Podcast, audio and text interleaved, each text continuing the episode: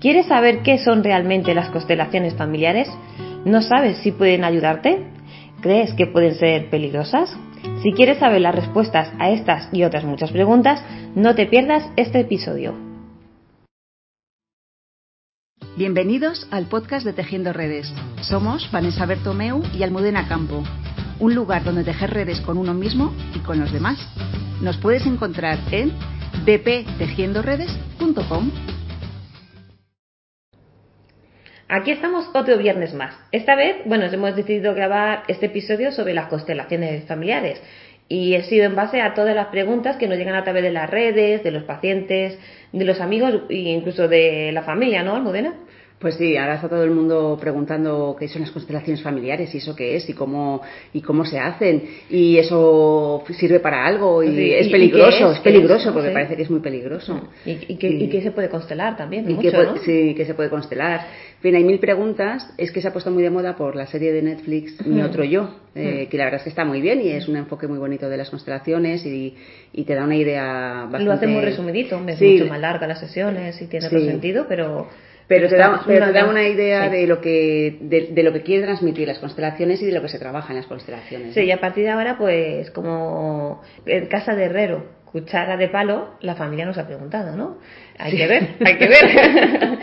que, pregunten qué hacemos desde hace una serie. Tengo que decir que desde el momento nadie de mi familia ha constelado.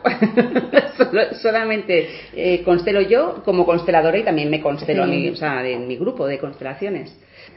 Pues sí, también tenemos que saber quién va a constelar, quién es la consteladora, porque no todo vale. Ahora que se pone de moda, ya sabemos qué pasa con las modas, que se pone algo de moda y parece que todo el mundo sabe, todo el mundo aprende en un cursillo de tres meses y a constelar como si no hubiera un mañana. Y no, las constelaciones es una herramienta terapéutica, para mí es súper potente, muy bonita, pero sí que es verdad que requiere mm, mucha formación, requiere mucho respeto, mucha práctica y, no, no, es algo que se aprenda en dos días, ni muchísimo menos, y es un abordaje muy concreto y que yo desde luego le doy el máximo de los respetos y, de las, y del cuidado y del mimo cuando constelo. Hay que tener mucho cuidado, ¿no? Sí. Y nosotras evidentemente hemos participado en constelaciones y hemos visto y hemos vivido en nuestras carnes cómo pueden llegar a ser muy agresivas sí. Eh, y no hace falta. No hace, falta. hace falta sufrir tanto para, para aprender y, llevarte el aprendizaje. Eso es, y se puede hacer de una manera muy amorosa y puedes,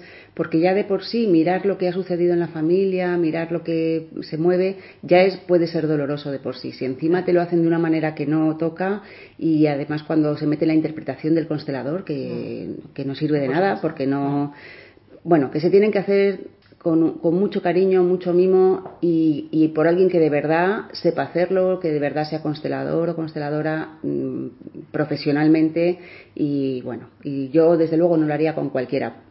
Como dices, ya la hemos, tú y yo participamos en una concretamente y salimos de allí escandalizadas y bueno, yo con mucho, mucho respeto. Bueno, pues de esto vamos a hablar hoy, de las constelaciones, y para esto pues voy a ir yo formulando diferentes preguntas que nos han hecho, como ya hemos comentado, a nuestra consteladora del equipo, que es Almudena, que sobre todo esperamos que os ayuden a entender qué son realmente y para qué sirven, que aunque no es algo nada fácil de explicar, vamos a tratar de entenderlas. Y la pregunta, la primera pregunta sería, ¿qué son las constelaciones? Pues las constelaciones son una herramienta terapéutica que la creó Bert Hellinger, que nos ayuda a sanar situaciones en las que sentimos que estamos bloqueados, que algo se está repitiendo constantemente, que hay como patrones que se repiten en la vida y que no sabemos cómo resolverlo para que se resuelva. Y que puede estar ahí algo bloqueado y necesitamos como sentimos como que algo se tiene que desbloquear porque está trabado por algún motivo y no sabemos bien eh, por qué, ¿no? La base de las constelaciones es identificar las dinámicas inconscientes familiares que se han establecido como de generación en generación y, que se instauran en la familia. Pueden ser circunstancias que se manifiestan en cualquiera de nuestros sistemas. Explico brevemente los sistemas. Está el sistema con nosotros mismos, nosotros mismos de por sí ya somos un sistema, luego está el sistema de familia de origen, familia actual, eh, pareja, el sistema de trabajo y también incluso sistema de amigos, ¿no? de la parte más eh, social. Entonces, en alguno de esos sistemas se está repitiendo algo. Por ejemplo, en los trabajos siempre tengo problemas con mi jefe o con mis compañeros, o siempre me hacen como un poco de moving, o no termino de encajar, bueno, lo que sea, ¿no? O problemas con el sueldo, o no me terminan de pagar todos los meses, lo que sea. Pues las temáticas pueden ser muy variadas, como estamos diciendo, pueden ser desde la parte de trabajo, mm, parte de mm, problemas con la madre, con el padre, con los hermanos, con, los, mm, con la pareja, con los hijos, en fin, en cualquiera de los sistemas puede aparecer como un bloqueo, ¿no? O como algo que no termina de fluir. Y entonces, las temáticas, como he dicho, pueden ser muy variadas y tener relación con dinero, pareja, herencias, abortos, el trabajo, cómo me vinculo yo con el mundo, proyectos que no terminan de salir adelante. Bueno, se puede mirar muchísimo más de lo que nos pasa en la vida, de lo que, de lo que pensamos, con esta mirada sistémica. Y en este mirar lo que sucede, mm, qué está pasando, como lo que hay oculto detrás de lo que pasa, esto es porque en todos los sistemas familiares han ocurrido cosas.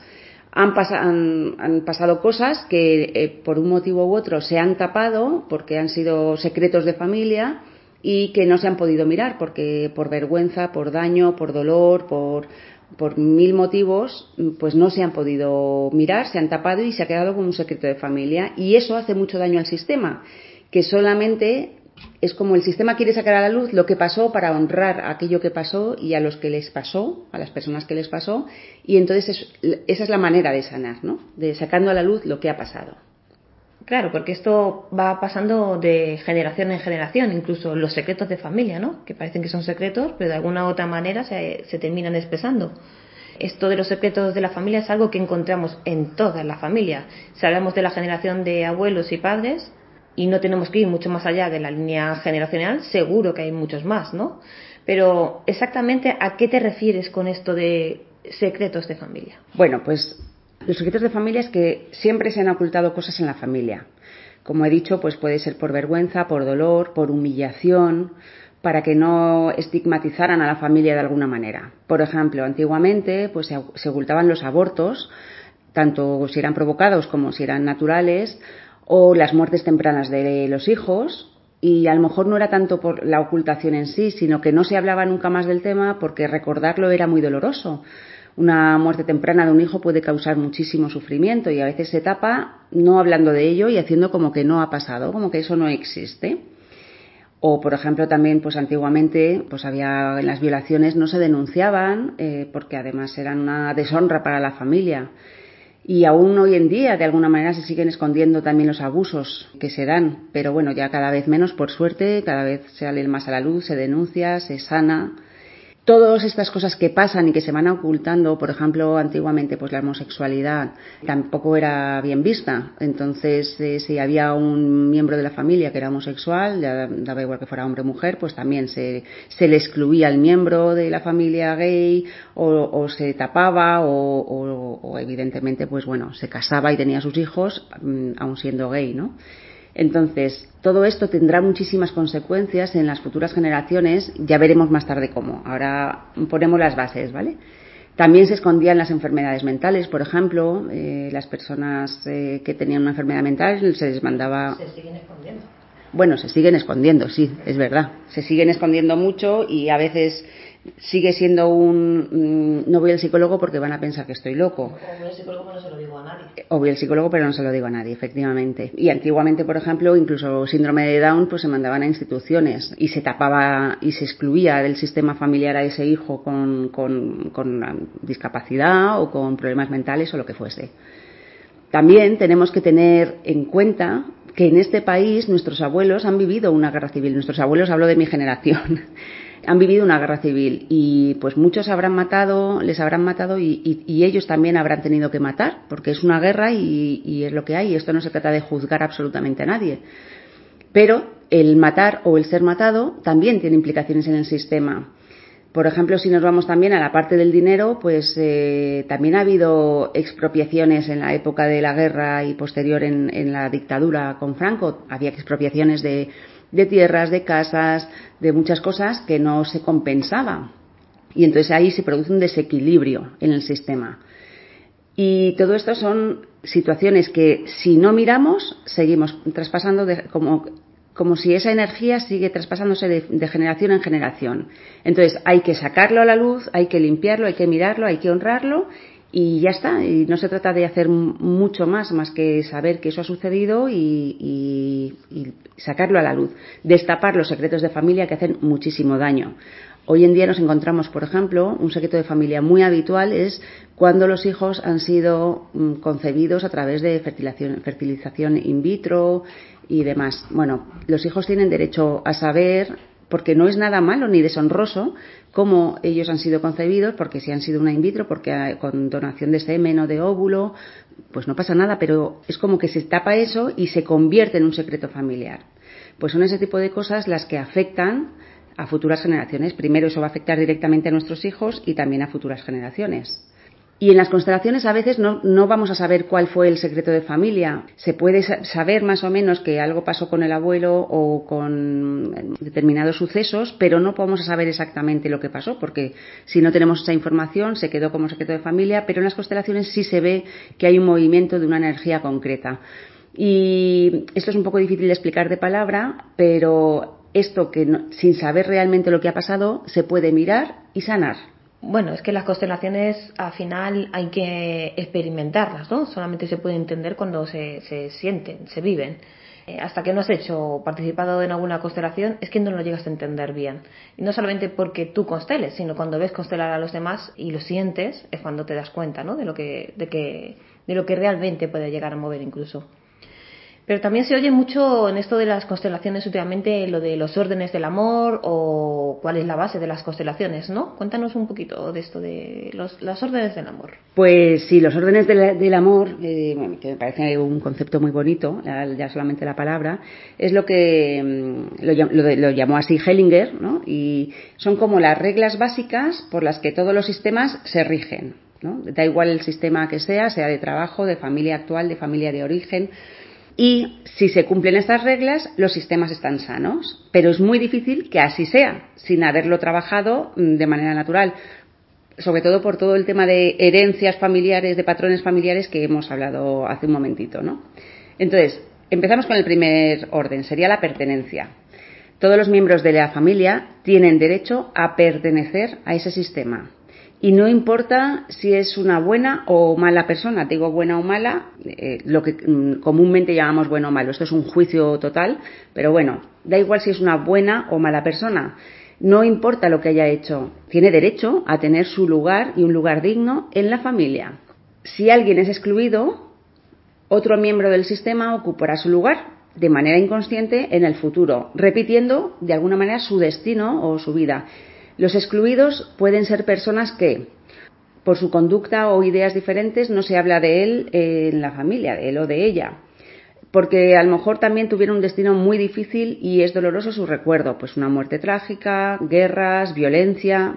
Otra de las cosas que puede ocurrir es que dejan su lugar para alguien más, pues hermanos muertos, parejas anteriores, también los excluidos son niños muertos a temprana edad de abortos. Es mucho de lo que hemos comentado antes. Es cualquier persona del sistema que es excluida por algún motivo. Y como en las constelaciones lo último que se hace es juzgar, porque aquí no se juzga a nada ni a nadie, eh, simplemente todo el mundo tiene derecho a pertenecer a su sistema. O sea, que todo el mundo del sistema tiene derecho a pertenecer, eh, de manera digna y, honrosa, haya hecho lo que haya hecho o haya sucedido lo que haya sucedido. Entonces, el primer orden es la pertenencia y el segundo, la jerarquía, ¿no? Pues sí, la jerarquía es el segundo orden y establece que los que llegaron antes tienen prioridad sobre los que llegan después. Es como si fuera un derecho de antigüedad. Por ejemplo, pues el primer hijo tiene más derechos y también más obligaciones normalmente que el segundo.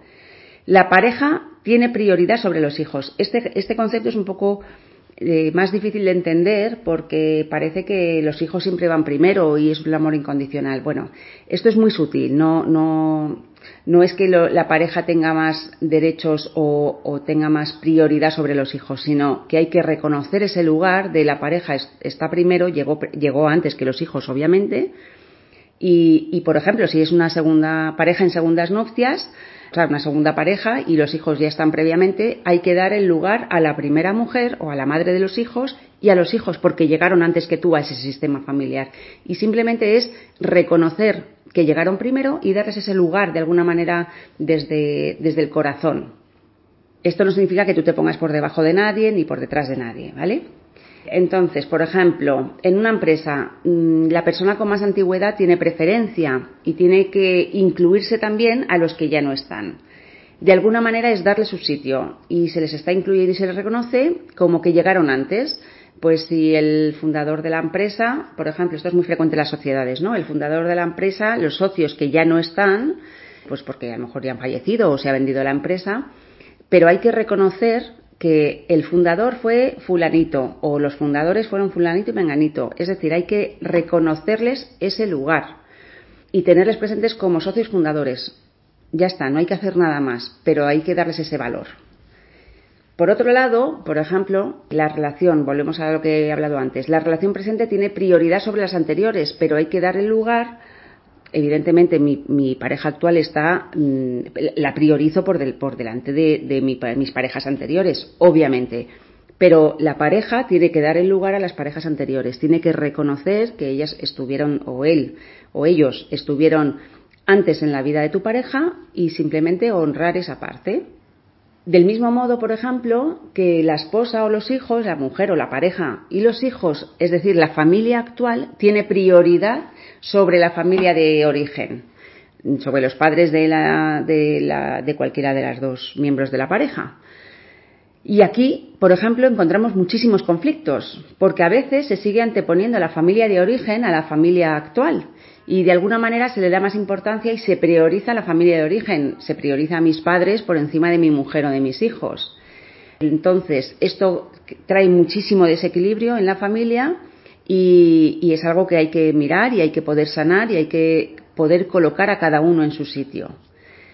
Y, por ejemplo, en una empresa, pues el jefe actual sobre el anterior. El jefe actual evidentemente tiene prioridad, porque el anterior ya no está, no tiene ningún sentido darle prioridad, pero hay que reconocer que estuvo antes que tú y hay que, hay que reconocer también de alguna manera pues el posible legado que ha dejado.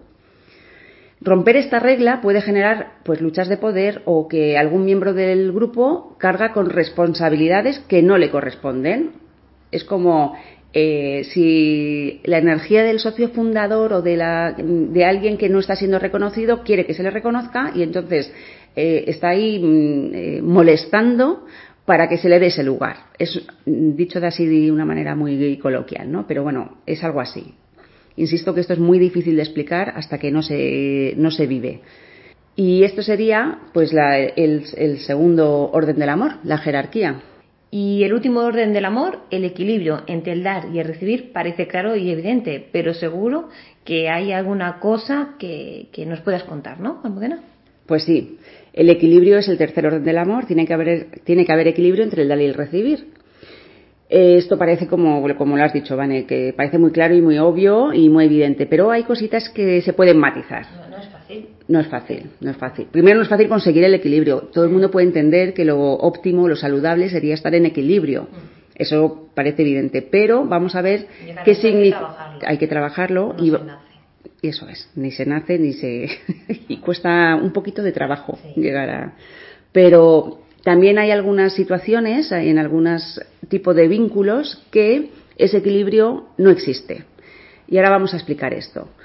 Por ejemplo, en relaciones de pareja, de hermanos, de colegas, de amigos, de trabajo, en grupos sociales, existe la necesidad de intercambio. Y esto es un dar y recibir constante. Y, debe ser más o menos fluido, o debería. Y esto es el estar en equilibrio para que la relación funcione, sea del tipo que sea laboral, personal, mm, amorosas, da igual. Cuando un miembro del sistema, de cualquiera de los sistemas, da en exceso, o no quiere recibir del otro, o cuando alguien toma o coge lo que no le corresponde, se genera un desequilibrio y puede afectar a más miembros del sistema. Por ejemplo, el, cuando en un trabajo eh, tú das muchísimo, te entregas muchísimo, de, das el, el 120% de ti y además haces más horas de las que te corresponden y esto ni se te reconoce, ni se te paga, ni nada de nada hay un desequilibrio y muy probablemente eso mm, en algún momento pues no va a dejar de funcionar esa relación. Me voy a ir, me voy a buscar otro trabajo, pues porque no hay equilibrio, ¿no? No me siento recompensado en la misma medida en lo que yo estoy dando. Lo mismo pasa en las parejas. Lo que pasa que en las parejas que no son saludables se puede mantener este desequilibrio mm, hasta la eternidad. Eh, por ejemplo, eh, esto se ve reflejado también en los ciclos de violencia o de codependencia, ¿no? Uno está acostumbrado a dar siempre y el otro a recibir siempre y esto es la manera en la que se ha establecido ese vínculo y salir de ahí a veces es muy difícil y a lo mejor ni siquiera se quiere salir de ahí, pero eso es otro tema aparte. Cuando hay desequilibrio, bueno, pues puede haber eh, problemas en el sistema, matizando lo que hemos dicho antes, que no, no en todos los vínculos tiene que haber equilibrio. ¿Y cuál sería este? Pues en la relación padres e hijos, porque esta es la única relación en la que no se puede llegar a un equilibrio con nuestros padres. Porque los padres nos dan la vida y los hijos la tomamos. Y este regalo que nos hacen los padres, que es la vida, nunca jamás es tan grande que nunca vamos a poder devolverlo, ni compensarlo, ni equilibrarlo de ninguna manera. Entonces ya partiendo de esa base ya, hay un ya habría un desequilibrio, ¿no? Pero si vamos un poquito más allá, los padres, mm, sobre todo en los primeros años de vida, los primeros, mm, pueden ser los primeros 25, pero, pero en los primeros años de vida, eh, los padres damos cariño, damos amor, damos protección, invertimos dinero, tiempo, esfuerzo, quebraderos de cabeza, de todo, ¿no? Para educar a nuestros hijos, para darles un buen futuro y todo eso, ellos jamás nos lo van a poder devolver y nosotros jamás deberíamos esperar que nos lo devolviesen. La ley de entre padres hijo, e hijos es los padres dan y los hijos toman. Y los hijos, cuando sean padres, le darán eso a sus hijos y así se perpetúa de alguna manera la especie. Entonces, en este caso, por ejemplo, para tomar la vida sin reservas y para poder vivir una vida más plena, desde la parte de las constelaciones y de la teoría más sistémica, para vivir plenamente es necesario tomar a los padres tal y como son, aceptarles tal y como son y estar en paz con, los padres que nos han, entre comillas, entre comillas, nos han tocado. Estar en paz con ellos, nos han, lo han hecho lo mejor que han sabido, aunque la hayan liado mm, muy parda, y todos como padres sabemos que metemos la pata muchas veces, aunque nos, nos hayan hecho daño, aunque no tengamos una buena relación con ellos, ellos han hecho lo mejor que han podido y lo mejor que han sabido y, desde ahí aceptar lo que ellos te han podido dar, sea mucho o poco, además de la vida que ya es muchísimo, ¿no? Entonces, con su propia historia y su propia mochila, ellos nos han dado lo mejor de ellos mismos. Y esa es la parte que nosotros tenemos que tomar y honrarles desde ahí. Y ¿cómo, les cómo podemos ese honrar a nuestros padres? Pues con todo eso que te han dado, pues hacer algo muy, muy bueno en la vida, ¿no? Dándolo, por ejemplo, lo mejor de ti a tus hijos y a la comunidad. Esa es una manera de honrar todo lo que tus padres te han dado. Vale, pues entonces con toda esta amplia información, ¿qué es lo que se puede constelar, no? Porque parece que todo tiene cabida. Pues sí, ya hemos dicho que los temas a constelar son muy variados, pero al final todas esas circunstancias que nos mm, pasan en la vida tienen su origen en un desequilibrio de una de estas órdenes del sistema que hemos visto hace un momento, pertenencia, jerarquía o equilibrio. Y bueno, pues como he dicho antes, pueden ser dificultades con algún miembro de la familia de origen, pues padre, madre, hermanos, sobrinos, etcétera, de nuestra familia actual, pareja, hijos, relaciones anteriores, etcétera. Problemas emocionales, problemas de aceptación y autoestima, problemas de comunicación, pérdidas, cuando hay abortos, cuando hay muertes prematuras, pues es mm, las constelaciones de este tipo de, de, problemas, bueno, de problemas, de situaciones, que son las pérdidas tempranas, se hacen constelaciones muy bonitas, la verdad, porque, bueno, si se hacen bien, si se, hace, si se hacen bien, sí, si se hacen bien son muy bonitas y muy sanadoras.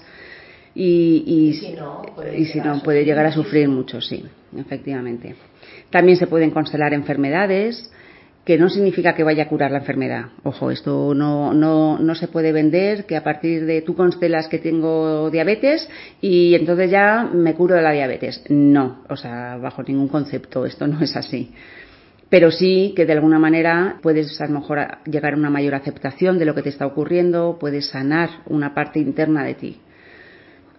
Pues también puede haber dificultades para tomar la vida en general. Esto relacionado con, pues no, siempre tengo problemas de dinero, de escasez, de trabajo, eh, relacionado con todo lo que nos cuesta muchísimo esfuerzo, que no terminas de conseguir los objetivos, es como que algo hay ahí bloqueado y que te cuesta, esto en constelaciones se llama que no terminas de tomar la vida, ¿no? No terminas de vivir plenamente. Y todo esto y probablemente me dejó alguna cosa más, porque es verdad que casi todo tiene cabida, pero desde, desde la base de, de, los tres órdenes del amor, del desequilibrio del sistema y de que, aunque para mí las constelaciones son muy sanadoras y es una herramienta terapéutica que para mí es muy mágica, por ese motivo, por lo, por lo sanadora que es, no hay varita mágica, aquí no se hacen milagros. Bueno, como has dicho, la diabetes no es que cure la diabetes, pero sí que ayuda mucho en cómo tú vives los síntomas y por tanto te ayuda en la diabetes, ¿no? Para ser más exacto. ¿Y cómo es una sesión de constelación familiar? Bueno, pues las sesiones de constelaciones pueden ser o individuales o grupales. Esto lo decide la persona que quiera constelar, pues si necesito mm, o, no estoy preparado para que sea grupal o quiero hacerlo más en la intimidad. Bueno, esto cada uno es su sentir y hay que respetarse muchísimo en ese sentir.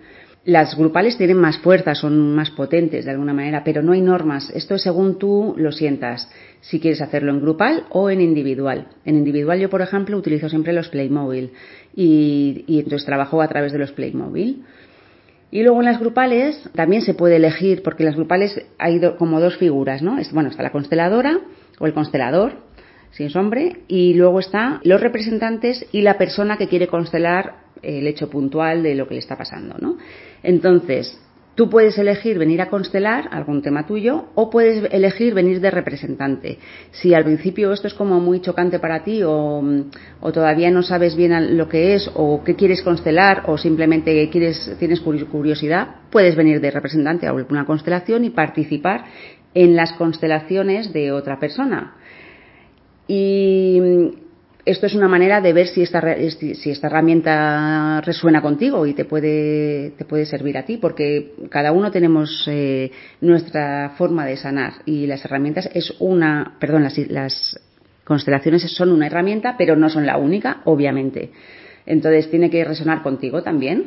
Y ahora la gran pregunta, ¿son peligrosas las constelaciones? Pues sí, es una gran pregunta y, y no es tan fácil de responder porque peligrosas como tal no lo son. De hecho, para mí son muy sanadoras, como llevo diciendo mucho rato. Pero, y este es el pero que también hemos comentado al principio, hay que hacerlo desde un lugar para mí casi mm, como sagrado, ¿no? De respeto máximo al proceso de la persona, a su sistema, a hacerlo con mucho amor, mucho mimo, porque lo que se mueve, lo que se ve en las constelaciones, puede no ser fácil de mirar, puede ser algo doloroso. Y la persona que constela, tiene que sentirse sostenida, acompañada en ese proceso y recibir lo que se dé en la constelación desde la sanación y desde el amor. Y para esto, para mí, hay que ser tremendamente respetuosa y consciente de lo que estás haciendo. Y no todo vale. Esto lo hemos dicho al principio y yo no me canso de repetirlo. No, todo vale, ni de cualquier manera. Yo misma, bueno, esto también lo hemos dicho ahora, Vane, hice una constelación, Vanessa estaba conmigo, fuimos las dos a constelar y en la mía eh, la persona que, que, me hizo la constelación, mm, desde mi punto de vista, no, no, lo hizo de una manera muy agresiva, metiendo mucho sus patrones y sus propias mm, creencias y, y, aunque yo ya constelaba, yo ya sabía, ya, ya me dedicaba al mundo terapéutico, tenía mi propio terapeuta también, con el que luego lo tuve que trabajar porque a mí mm, me dejó hecha polvo. Entonces, y aun, aun yo sabiendo lo que son las constelaciones y siendo yo consteladora en ese momento. Entonces, desde ese lado, mm, mm, ¿pueden ser peligrosas? De alguna manera, sí, si el que las hace no está del todo preparado por el motivo que sea y, la persona se puede ir pues con mayor herida de la que ha venido. Entonces, en ese sentido, sí. Pero esto es como en todo. En todo hay buenos profesionales y malos. Y simplemente para mí es elegir bien con quién hacerlo. Bueno, yo creo que con todo esto que ya nos has contado tenemos suficiente información para hacernos una idea de en qué consisten las constelaciones y qué podemos trabajar con ellas. Y sí, como en todo, hay que elegir buenos profesionales, por supuesto. Muchas gracias por escucharnos un viernes más. Esperamos que te haya gustado y sobre todo que te haya sido útil. Gracias por llegar hasta aquí. Esperamos que te haya sido útil y si te ha gustado, por favor no olvides compartirlo con tu familia y amigos y en tus redes sociales. Nos vemos en el siguiente episodio.